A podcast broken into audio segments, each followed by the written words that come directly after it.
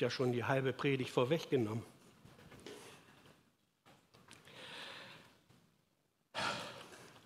Heute hört ihr eine Bußpredigt. Was löst dieser Satz bei euch aus? Ist es eher ein positives Gefühl oder doch eher negativ? Ich glaube, Buße ist bei uns doch eher negativ besetzt. Warum eigentlich? Vielleicht, weil man irgendwie an Büßen denkt, so nach dem Motto, das sollst du mir büßen? Oder man denkt zum Beispiel an mittelalterliche Mönche, die sich einer in einer Bußübung selbst ausgepeitscht haben. Denkt da gerade so an den Lutherfilm, wo er versucht hat, auf diese Weise seine Sünden loszuwerden und auch den Teufel loszuwerden. Aber irgendwie hat das ja alles nicht funktioniert. Ist das nicht ein völlig falscher Denkansatz? Ist Buße denn etwas Negatives? Ich sage nein.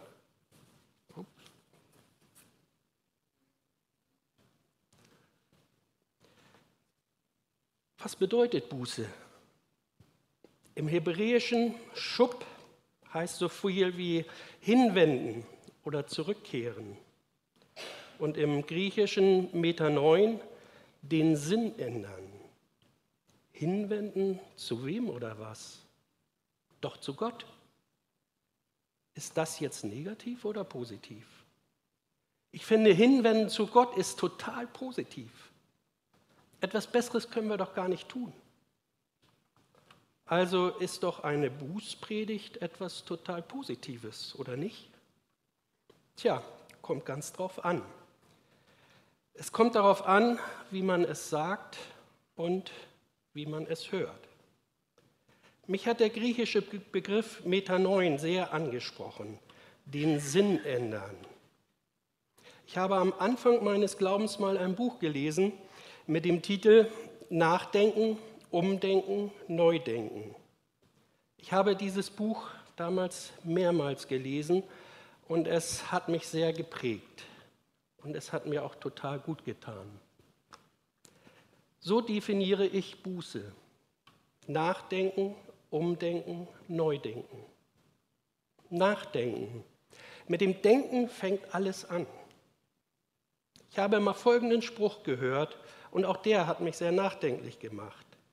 Sehe einen Gedanken und du erntest eine Tat. Sehe eine Tat und du erntest eine Gewohnheit. Sehe eine Gewohnheit und du erntest einen Charakter. Das heißt, dein Charakter ist nichts anderes als die Folge deiner Gewohnheiten. Und deine Gewohnheiten sind eine Folge deiner Taten. Und deine Taten sind nichts anderes als die Folge deiner Gedanken. Und das gilt sowohl positiv wie auch negativ. Wenn wir positiv denken, kann daraus ein sehr guter Charakter werden. Was denkst du? Achte auf deine Gedanken, sagt Salomo.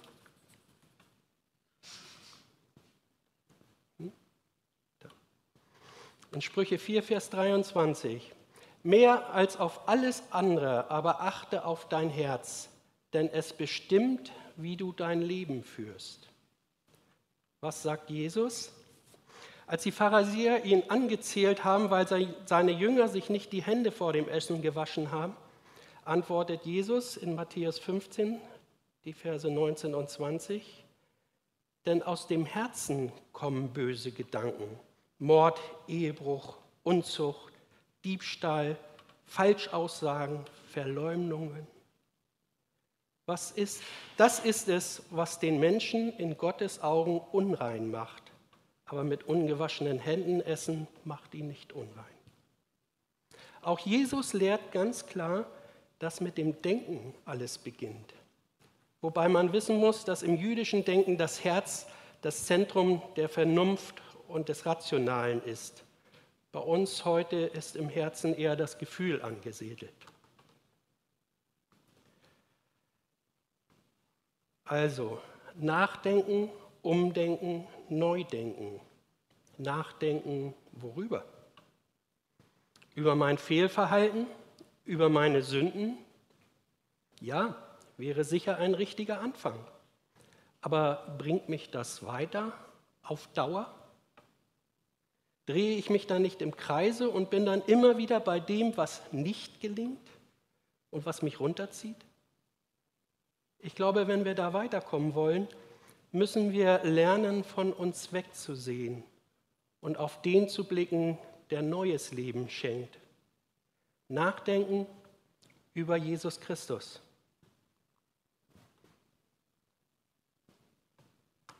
Paulus gibt uns im 2. Timotheusbrief Kapitel 2, 7 und 8 den entscheidenden Hinweis.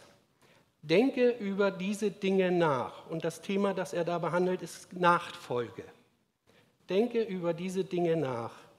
Der Herr wird dir in allem das nötige Verständnis geben. Richte deine Gedanken ganz auf Jesus Christus aus, auf ihn, der von den Toten auferstanden ist, der versprochene Retter aus der Nachkommenschaft Davids. Von ihm handelt das Evangelium, das mir anvertraut ist. Hier haben wir die Aufforderung zu denken. Worüber sollen wir nachdenken? Ganz klar, über Jesus Christus. Genauer, über den auferstandenen Christus, der zuvor angekündigt war. Hier werden zwei Dinge angesprochen. Gott liebt seine Menschen, alle und er hat einen Plan zur Rettung der Menschen. Das sehen wir darin, dass der Christus vorher angekündigt war. Aber noch etwas fällt hier auf. Paulus spricht hier von einem Evangelium, das ihm anvertraut wurde. Da gibt es denn noch ein fünftes Evangelium? Im Grunde genommen ja. Es wird nur nicht so bezeichnet in der Theologie. Aber Paulus spricht in seinen Briefen mehrfach von seinem Evangelium, das nur ihm von Christus selbst offenbart worden ist und das vorher nicht bekannt war und in Gott verborgen war. Dieses Evangelium wird von Paulus auch oft Evangelium Jesu Christi genannt. Was ist das für ein Evangelium und worin unterscheidet es sich von den vier Evangelien? Nun, die vier Evangelien berichten hauptsächlich vom Leben und Sterben Jesu Christi. Das Evangelium der Gnade, das Paulus verkündet hat, berichtet von dem auferstandenen Christus, der zu Rechten Gottes thront und ist insofern anders und neu, dass keine Leistung mehr nötig ist, um zu Gott zu kommen. Und dass auch Nichtjuden freien Zugang zum Vater haben. Davon, dafür wurde er, also Paulus, von den frommen Juden verfolgt und sie haben versucht, ihn wegen dieser frohen Botschaft umzubringen. Kennst du dich aus in diesem Evangelium der Gnade? Sind dir die Briefe des Paulus bekannt und geläufig? Wenn nicht, fang an, sie zu lesen und darüber nachzudenken. Und wenn sie dir bekannt sind, dann lies weiter. Hör nicht auf, darüber nachzudenken. Dazu sind wir aufgefordert. Geh mit Jesus ins Gespräch darüber, was du gelesen hast. Er wird dein Denken erweitern und dich verändern.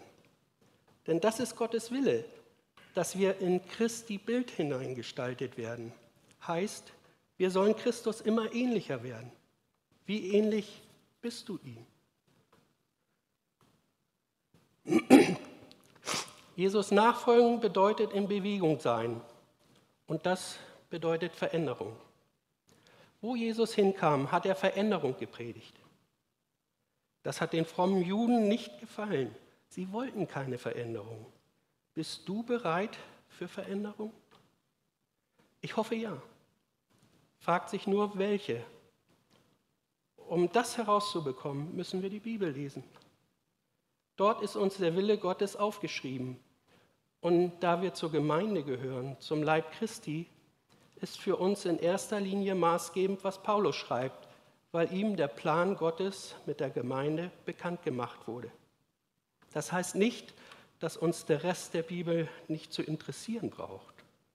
Im Gegenteil. Manches, was Paulus geschrieben hat, können wir nur begreifen, wenn wir das Alte Testament kennen. Und anderes verstehen wir nur, wenn wir das Leben und Sterben Jesu kennen und verstanden haben. So viel ist klar. Aber zurück zum Nachdenken über das Evangelium der Gnade. Jesus hat da schon Akzente gesetzt. Die Geschichte mit der Frau, die auf frischer Tat beim Ehebruch ertappt wurde. Ganz klarer Fall. Nach dem Gesetz musste sie gesteinigt werden. Da gab es gar keine zwei Meinungen. Aber Jesus haut sie da raus.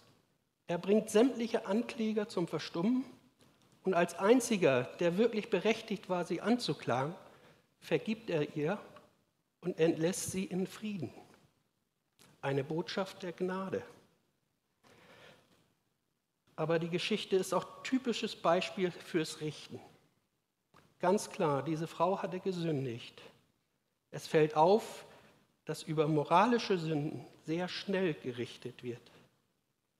Ich kann mich erinnern, dass es zu der Zeit, als ich Christ wurde, durchaus noch üblich war, dass wenn einem jungen Paar ein Kind zu früh unterwegs war, sprich Sex vor der Ehe, dann wurde dieses junge Paar vor die Gemeinde zitiert und musste Buße tun. Und das war Einbüßen. Leugnen ging nicht. Der dicke Bauch war nicht zu übersehen.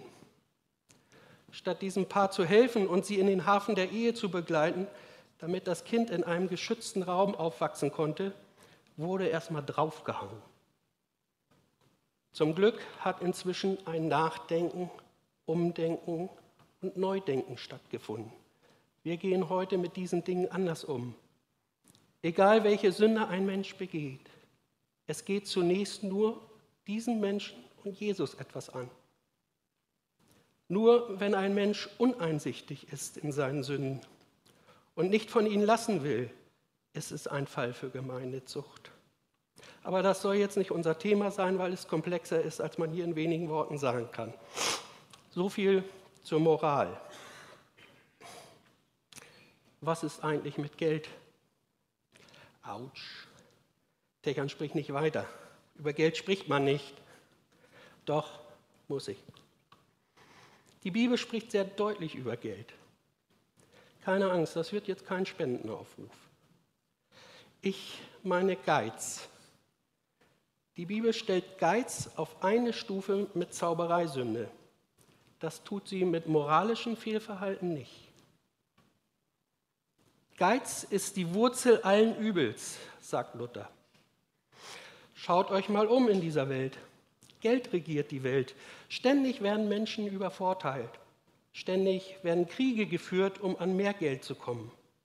Wenn im Nahen Osten nicht so viel Öl wäre, würde die Welt wahrscheinlich kaum Notiz von dem nehmen, was da abgeht. Das ist sicherlich sehr überspitzt, aber ihr wisst, was ich meine. Zurück zum Geiz. Paulus schreibt an Timotheus im 1. Timotheusbrief Kapitel 6, Vers 10, denn die Liebe zum Geld ist eine Wurzel, aus der alles erdenklich Böse hervorwächst. Schon manche sind vom Glauben abgeirrt, weil sie der Geldgier verfallen sind und haben dadurch bitteres Leid über sich gebracht. Auch hier hat Jesus schon Akzente gesetzt. Hatten wir erst vor nicht langer Zeit die Frau am Gotteskasten im Tempel alle gaben von ihrem Überfluss, aber sie gab nur zwei Cent, Geld, was sie zum Leben brauchte. Wir haben in der Regel noch die Tradition, den Zehnten zu geben. Das stammt aus dem jüdischen Gesetz. Dann sind wir ja mit dieser Regelung gesetzlich. Irgendwie schon. Paulus fordert uns auf, so viel zu geben, wie wir können. Darauf liegt Segen. Wir können das sehr schön nachlesen im 2. Korintherbrief, Kapitel 9. Dort geht es um die Freigebigkeit der Korinther gegenüber der Jerusalemer Gemeinde. Und das ist eine Dreiecksbeziehung. Die Korinther geben Geld für die Jerusalemer, weil sie der Geist Gottes dazu treibt. Die Jerusalemer loben Gott und preisen ihn, dass er für sie sorgt. Und Gott segnet die Korinther für ihr vorbildliches Verhalten. Alle haben gewonnen. Das ist sehr verkürzt wiedergegeben. Darum lest euch doch mal den zweiten Korintherbrief, das neunte Kapitel durch. Am besten heute noch. Sonst vergisst man es. Was machst du mit deinem Geld? Gibst du aus deinem Überfluss etwas, ein bisschen mehr, viel? Oder bist du dichter an der armen Witwe, die von dem gab, was sie brauchte? Überlege einmal, wie du zu deinem Geld kommst. Klar, du arbeitest hart dafür, aber ist es nicht vielleicht doch Gottes Gnade, dass du einen guten Job hast und dass du gesund bist und immer noch genug Kraft hast, in der Arbeitswelt zu bestehen? So selbstverständlich ist das ja alles nicht. Ich könnte jetzt immer so weitermachen. Themen gibt es genug. Ehe und Familie, Erziehung, Zeit für Gott, Gemeinde, wie feiern wir Gottesdienst, warum gibt es so wenig, die mitarbeiten wollen und, und, und. Zu all diesen Themen ist eine Menge aufgeschrieben in dem Evangelium der Gnade, das Paulus verkündet hat.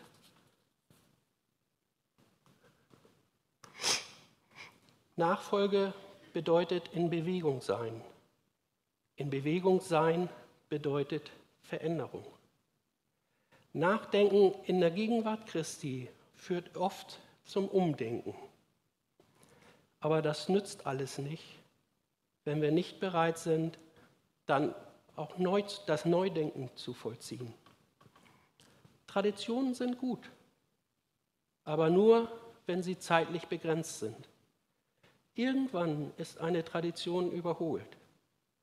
Dann ist die, was vor Jahren noch eine gute Idee war, kann schon bald out sein.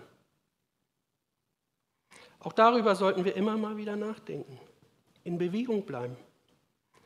Auch was dein Gottesbild angeht.